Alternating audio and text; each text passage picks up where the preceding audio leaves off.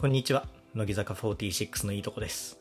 本日紹介するいいとこは、モデルプレスということで、えー乃木坂の情報を無料で提供してくれる謎のサイトをご紹介しようと思います。えーこのサイトね、すごいいいんですよ。で、モデルプレスがね、どういいのかっていうのを乃木坂ファンの目線でご紹介していきます。最後まで聞いていただけたら嬉しいです。それでは今回もお楽しみください。それではまずモデルプレスが何なのかっていうのを本当に簡単にご紹介していこうと思います。で、モデルプレスっていうのはエンタメニュースを提供するサイトですね。で、名前にモデルっていうのが入ってるんですけども、まあ別にモデルに関するニュースっていう感じではないですね。で、まあ特徴としてはそのニュースサイトの中でもこう女性向けのニュースが多くてですね。えー例えばファッションとか美容とかダイエットとか、まあその辺のこう記事が多いニュースサイトです。で、その中に、えー乃木坂46のニュースが結構配信されてるんですね。ということで、その男性ファンが多い乃木坂において、その女性向けにね、情報を提供してくれるっていう、まあありがたいサイトになります。で、まあ細かい話はね、えーちょっと後でお話していこうかなというふうに思います。で、まあ皆さんがね、気になるのは、じゃあ乃木坂46とどういう関係にあるのかっていうところだと思うんですけれども、そのモデルプレスが提供しているニュースに、こうタグっていうのがついていて、そのタグの一つに乃木坂46っていうタグがあるんですね。で、そのタグを選ぶと、乃木坂46に関するニュースだけがずらーっと並ぶという、そういうサイトになっています。で、とにかくすごいのが、そのね、ニュースの量なんですよ。で、ちょっとね、数えてみたんですけども、あの、先月だけで113本の記事が上がってました。あれですよ。乃木坂のニュースだけで113本ということで、まあ平均すると1日4本っていうね、まあちょっとね、頭おかしいんじゃないかっていうレベルでニュースを配信してるサイトになります。で、ニュースって言ってもいろんなこうタイプのニュースがあると思うんですけども、モデルプレスは比較的こう軽めの記事が多くてですね、こうサクッと読めるような記事が多いです。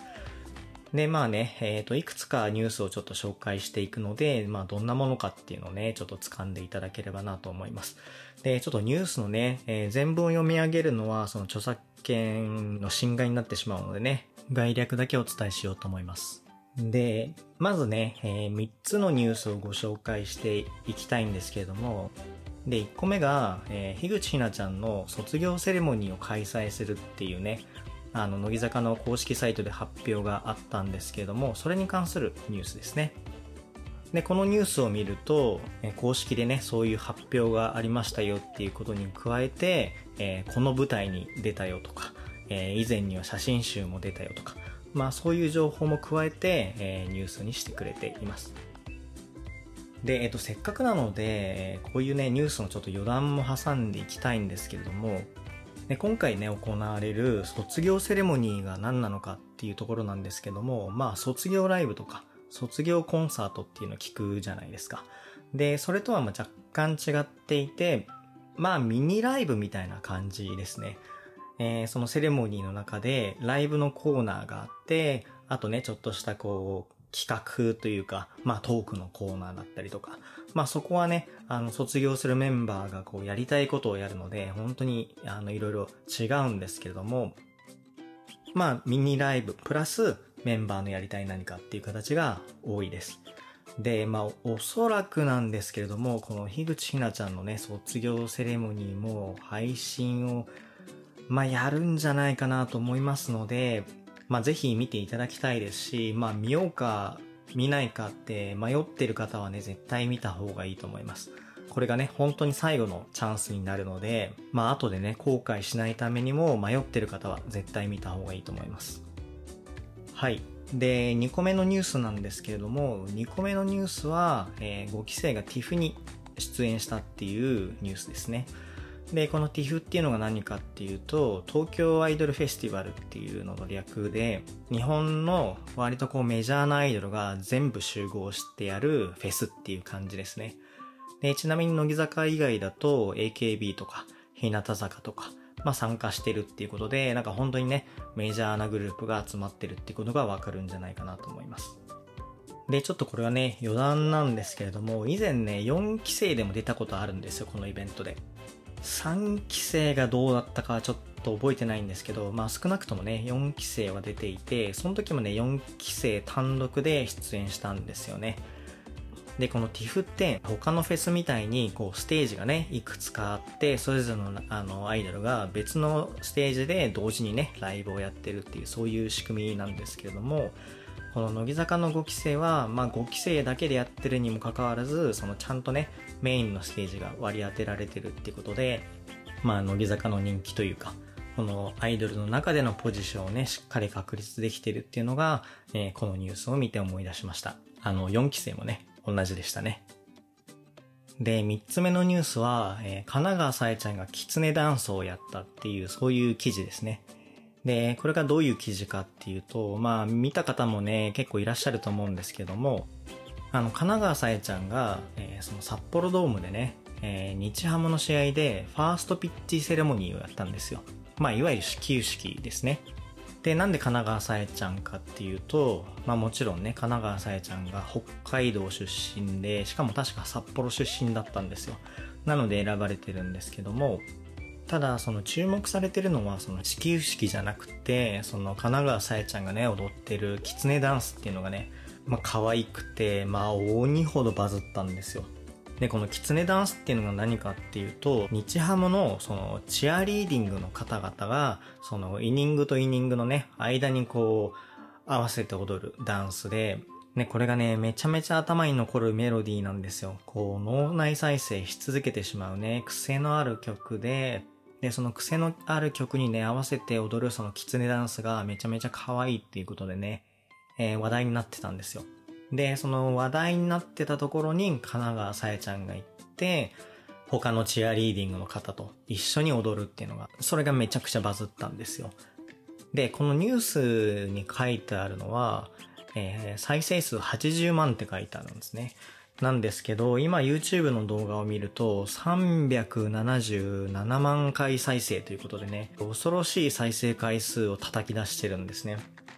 で、これには僕もちょっとね、あの、貢献していて、まあ、貢献してるってほど貢献してないんですけど、僕ね、これが発表されてから、あの、ほぼ毎日ですけど、寝る前にこの動画をね、見て寝るんですよ。これが本当にね、毎日毎日見ても、こう、やめらんないというか、なんかむしろね、どんどん可愛く思えてくるんですよね。で、寝る前にね、1回見るだけだったらいいんですけど、そのね、2回3回とね、見てなんか止まらなくなっちゃうね、そういう中毒性のある楽曲になっています。で、このモデルプレスのね、あのニュースにはね、書かれていないんですけれども、ここで神奈川さえちゃんがやったことで一気に認知度があの広まって、で、その後 TikTok で神奈川さえちゃんと久保しおりちゃんがね、えー、やったことでその TikTok もバズって、で、それでまたね、さらに認知が広まって、で、最終的にはね、あの、テレビの音楽番組でやることになるんですよ。乃木坂のメンバー6人で、そのキツネダンスをね、披露するってことになって、まあ何がきっかけになって、こう、乃木坂がね、世間に広まるかわかんないですよね。ということでね、まあさすがに今はね、一旦そのブームはね、落ち着いてきているんですけれども、ただね、今でもそのテレビのニュースでね、あの、取り上げられて、あの、テレビのニュースで今、キツネダンスが流行ってますよっていうニュースで、そのニュースの中でアイドルもやってますっていうところに、その乃木坂のね、TikTok が使われたりしていて、まあ予期せぬ形でね、えー、乃木坂の露出が上がったっていうことで、まあいいニュースでした。はい。ここまでは余談でした。で、今ね、3つ紹介してきたんですけれども、まあ、ここまではね、実は結構しっかりめの記事で内容がね、あるんですよ。でも、基本的にはモデルプレスの記事って、まあ、内容軽めなんですね。まあ、例えば、えー、川崎さくらちゃん、実は運動神経が良かったとか、斎藤飛鳥ちゃん、ピンポン玉チャレンジに成功しましたとか、あと、真夏ちゃん一人にダンスの先生が3人作って本当？とか、まあなんかそういうのがぴょっと掲載されるっていう感じで、まあ多いのは、その、乃木坂のね、冠番組の中のちょっとしたエピソードを切り抜いて、で、それをこうニュースにするっていうのが多いですね。で、ちょっと変わってるのは雑誌ですかね。あの、BLT とかマガジンみたいにね、たまに出るものもあれば、あと、レイみたいにね、専属モデルがいる雑誌とかも出てますね。あの、神奈川さえちゃんが、あの、レイの専属モデルやってるんですけど、そうすると、レイ絡みで神奈川さえちゃんが出てる記事っていうのが結構出てきます。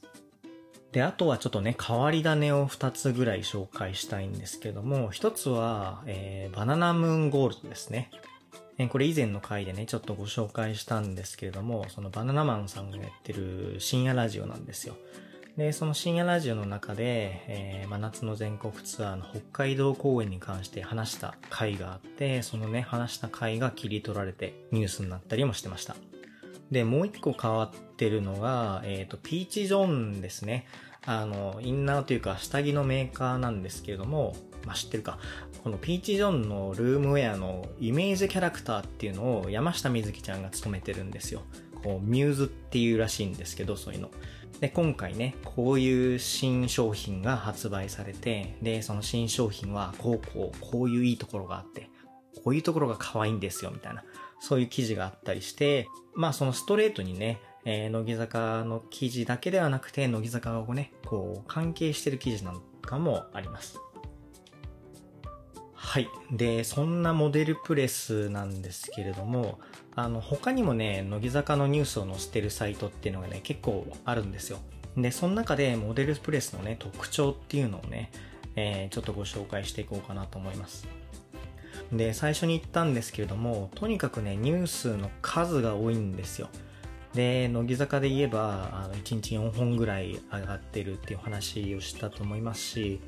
あとはその乃木坂以外で言うと、こう全体で1日100本ぐらい、100本以上って言ってたかな上がるらしいんですよ。なので、こう、乃木坂以外にもね、こう、日向坂興味あるよとか、あと、全然関係ないね、俳優とか、あの、韓流に興味あるよなんていう方は、結構いろんなニュースが入ってくるので面白いんじゃないかなと思います。で、ちなみにそのモデルプレス以外のニュースサイトで、えー、乃木坂のニュースがどのぐらいの頻度で配信されてるかっていうと、まあサイトによってもかなり違うんですけど、まあ数日に1本っていうのがまあ相場かなっていう感じがします。で、他にいいところっていうと、まあ今まで紹介したのは、えー、乃木坂のタグっていうところでね、えー、乃木坂のニュースがたくさん見れますよなんていう話をしたんですけれども、そのメンバー個人のタグっていうのもあるんですよ。例えば、斎藤飛鳥っていうね、タグがあるんですけど、それをチェックしておくと、別に乃木坂全体のことは、まあ、いちいち見なくてもいいけど、でも斎藤飛鳥ちゃんのニュースは知りたいっていう場合は、その斎藤飛鳥ちゃんのタグだけね、チェックしておけばいいっていう感じで、まあそういう使い方もできたりします。で、他のサイトと比べると、こう、短めの記事が多いですねかね。短くてシンプルな記事が多いですね。あの、本当にニュースっていう感じで、えー、こういうのが発表されましたとか、あの、番組の中でこういうくだりがありましたとか、なんかそういうのが多いですね。で、じゃあ他にどういうのがあるのかっていうと、こう割としっかりした記事を書くね、えー、ニュースサイトっていうのもあって、まあ例えば今回ね、こういう映画に挑戦することになったんだけれども、あの、過去にはこういう映画とか、こういうドラマに出演してましたみたいな。とか、そのメンバーのね、意気込みが書いてあったりするとかっていうサイトもあるので、それはね、あの、まあ、どっちがいいとかってことではないんですけど、まあ、モデルプレスの場合はシンプルな記事をこう、サクサク読めるっていうのが特徴ですね。まあ、あとはそのモデルプレスっていう名前もあるんですけれども、そのね、画像が綺麗なんですよ。あの、東京ガールズコレクションとか、あの、ガールズアワードとかね、そういうイベントで撮ったね、綺麗な画像だとか、あとは記者会見の時にね、撮った写真とかも結構使われますね。あの、乃木坂のゲームで出した時の記者会見の映像とか、あとはそのね、バイトルっていうそのバイトのサービスのね、CM を乃木坂が担当してるんですけども、その時の記者会見の写真とかが使われてるので、割と綺麗な画像が多いですね。で、あともう一個、これは読んでる中で地味に大事だと思っているんですけれども、あの、広告がね、割とフレンドリーなんですよ。で、で、他のサイトと比べて広告のね、数が少ないってことは多分ないんですけども、あの、他のサイトに行くと、こう記事のね真ん中っていうか途中になんかこう鬼のようにね Amazon とか楽天の広告がねたくさん入ってたりとかあとはね画面の上と下にねこう帯みたいな広告がね上下両方に入ってたりとか。あとその1ページ目から2ページ目に移るときにその間に広告見ないとね2ページ目に移れなかったりとかそういうサイトもあるんですけれどもまあそういう中でモデルプレスはね割と親切な広告の出し方をしているのでまあ長く付き合っていこうかなっていう気にさせるサイトですね。で、最後にちょっとお伝えしたいのが、じゃあどこでそのモデルプレスのニュースを見れるかっていう話をちょっとしたいと思うんですけども、で、それを聞くと、いや、モデルプレスのサイトで見ればいいじゃんっていうね、思われた方もいらっしゃると思いますし、で、それ大正解なんですよ。あの、モデルプレスのサイトで見れるんですけれども、実は僕ね、これ使ってないんですよ。っていうことは、そのね、他に見る手段があるっていうことなんですけれども、一つはそのモデルプレスのね、アプリっていうのがあるんですよ。で、このアプリを使うと、そのサイトと違って、こう簡単にね、写真が保存できたりとか、あとはね、その記事にいいねとか、あの、コメントができたりするんですよ。で、これは僕がね、一番いいと思ってるんですけど、そのタイムラインっていう機能があるんですよ。まあ、あの、ツイッターの機能だと思っていただければいいんですけど、その自分が興味あるね、ニュースにこう登録をしておくと、その登録してあるニュースがね、こう流れてくるんですよ。っていうことは、その自分がね、見たいニュースをね、カスタマイズできるっていうのが、すごいいいところで、まあ、例えばその自分のね、推しメンが3人いたとするじゃないですか。例えば斎藤飛鳥ちゃんと秋元真夏ちゃんと鈴木彩音ちゃんが推し3人いますっていうと、その3人のニュースを別にバラバラに見ておかなくてよくて、その3人のね、タイムラインに登録しておけば、その3人のニュースがダーッと流れてくるっていうね、そういうサービスなので、そういう方にはね、このアプリっていうのがおすすめかなと思います。で、実は僕これも使っていなくて、で、何を使ってるかっていうと、スマートニュースを使っているんですよ。で、このスマートニュースが何かっていうのは、以前配信していて、消してなければまだ上がってるんですけど、なんかもう消しちゃったような気もします。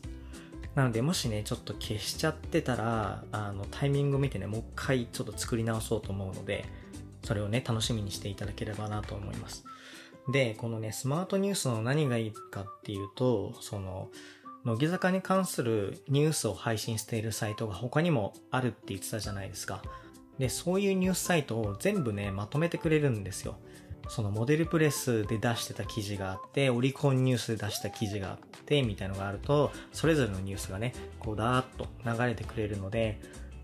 あんまりそのね、あの、どっからの記事かっていうのを気にせず、乃木坂のニュースがね、たくさん見れるので、このスマートニュースっていうのはすごいおすすめだし、僕も使ってます。で、まあ余談なんですけども、このスマートニュースはね、えー、ニュースだけじゃなくて、メンバーのブログだったりだとか、あとは乃木坂の公式からのお知らせなんかもね、一つのアプリで見れるので、これは本当におすすめのアプリになります。本日はここまでになります。本日紹介したいいとこはモデルプレスでした。本日も最後まで聞いていただきましてありがとうございました。乃木坂46のいいとこ。この番組は批判ゼロ、悪口ゼロの乃木坂46広報ラジオです。この回がいいと思っていただけましたでしょうか？いいと思っていただいた方は高評価、チャンネル登録をぜひよろしくお願いします。次回もお楽しみください。